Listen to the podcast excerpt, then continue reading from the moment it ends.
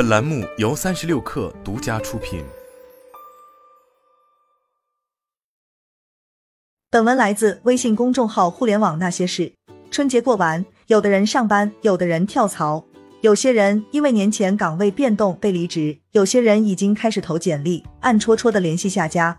在知乎、小红书、豆瓣等社交平台上，关于裁员以及裁员赔偿的帖子随地可见。有吐槽的，有猝不及防的，有迷茫的，甚至还有庆幸的。而相对于被裁员，有计划的职场人已经在准备，企图赶上年后跳槽离职潮，突破职业瓶颈期，换上一份更好的工作。有趣的是，虽然想要跳槽的心按捺不住，但职场人仍然会因为跳槽的时机左右为难。大多数职场人都会选择在拿到年终奖后，趁新的一轮金三银四招聘旺季跳槽。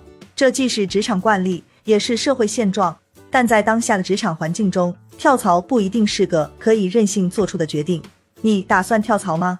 根据二零二二职场人跳槽调查报告前三季度显示，二零二二年职场人员流动率较去年同期减缓，裸辞率大幅下降。百分之七十三点二的受访者所在公司的员工跳槽比例小于百分之十点零，二零二一年同期调查的这一比例为百分之六十五点二。百分之十七点五的受访者所在公司的员工跳槽比例小于百分之一点零，二零二一年同期调查的这一比例为百分之十三点二。打工人为什么喜欢跳槽？成年人衡量利弊，在晋升空间、岗位职责、涨薪频次等很多因素中纠结，涨薪速度追不上工作量增加，也赶不上自身承担责任。根据猎聘数据显示，职场人跳槽原因中有百分之六十二的人是为了想要更多的钱。百分之四十八的人则是想要追求更好的发展机会，也可以说跳槽大都是因为年末是现实与期望不符合爆发的高峰期，辛辛苦苦干了一年，升职加薪并没有如期望中到来。另一方面，在职场上调整心态或许也能够与领导和平共处，但这些都是建立在改变了自己前提下的。然而，这对于职场人心理上的痛苦是十分明显的。除此之外，跳槽其实也取决于职场人自我认知的成熟度。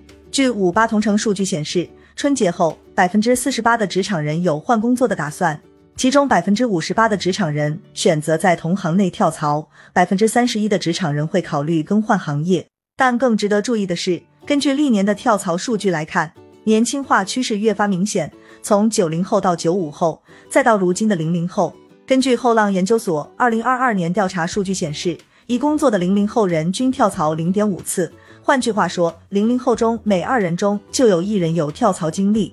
细化到跳槽次数后，还能发现有百分之二十几工作的零零后已经跳槽过二次。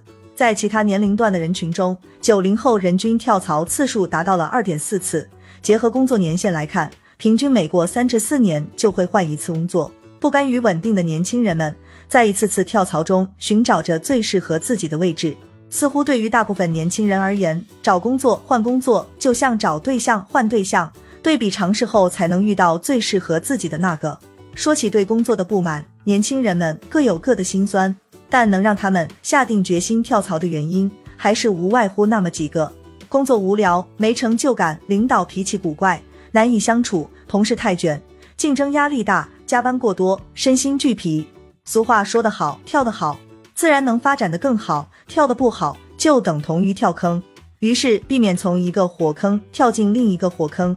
年轻人需要明白的是，跳槽不是跳工资，而是跳职业发展。关于年轻人为什么跳槽这个问题，原因实际上可以分为四大类。有人希望薪资水平能和能力水平匹配，但由于随着年龄的增加，出现薪资倒挂，内心愤愤不平。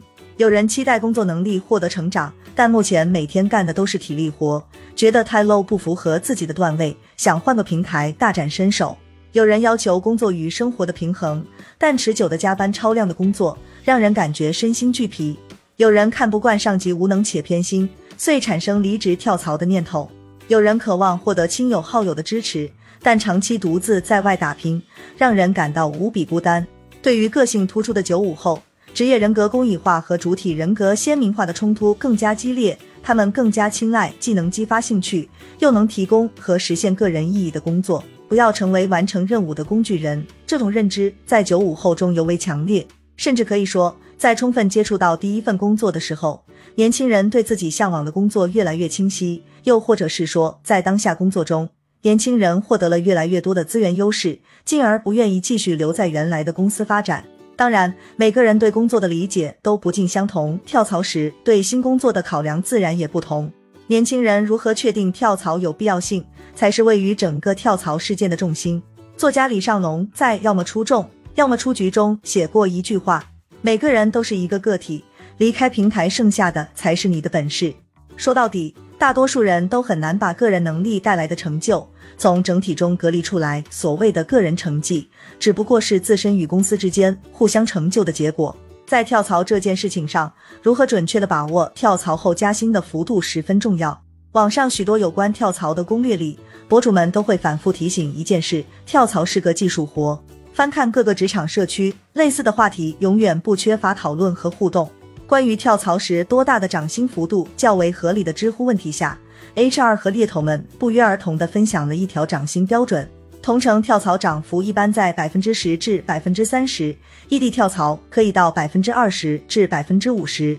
一个普通资历的职场人能拿到百分之三十的涨薪幅度已属不易，甚至还需要思考到在跳槽加薪之后。一年时间内，你都要接受没有涨薪的可能。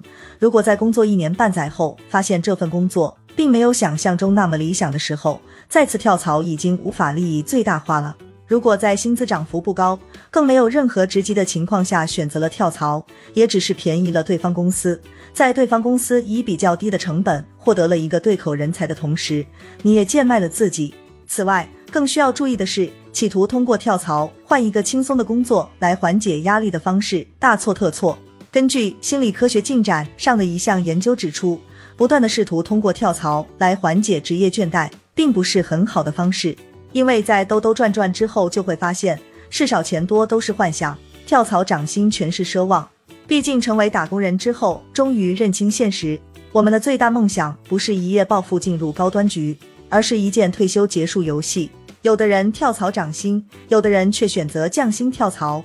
深圳二十八岁的小米年前还在公关公司，月薪一万五千，年后打算跳槽到媒体公司做兼职活动执行，上班时间固定八小时，没有加班，薪资只有八千，降了接近一半。但他说这是花钱买生活、买健康。过去几年，他的职场路径和其他来深打拼的年轻人一样，是一条上扬的直线。高收入背后的压力藏在每一个加班的夜里。年前连续高强度加班后，小米突然晕倒在公司，改变了他的想法，于是决定跳槽。在当下的职场环境中，决定降薪跳槽需要更大的勇气。降薪表面看是不得已而为之，如果不是走投无路，谁会愿意接受降薪跳槽呢？事实是，宁可降薪也要离开原来的工作环境的并不少。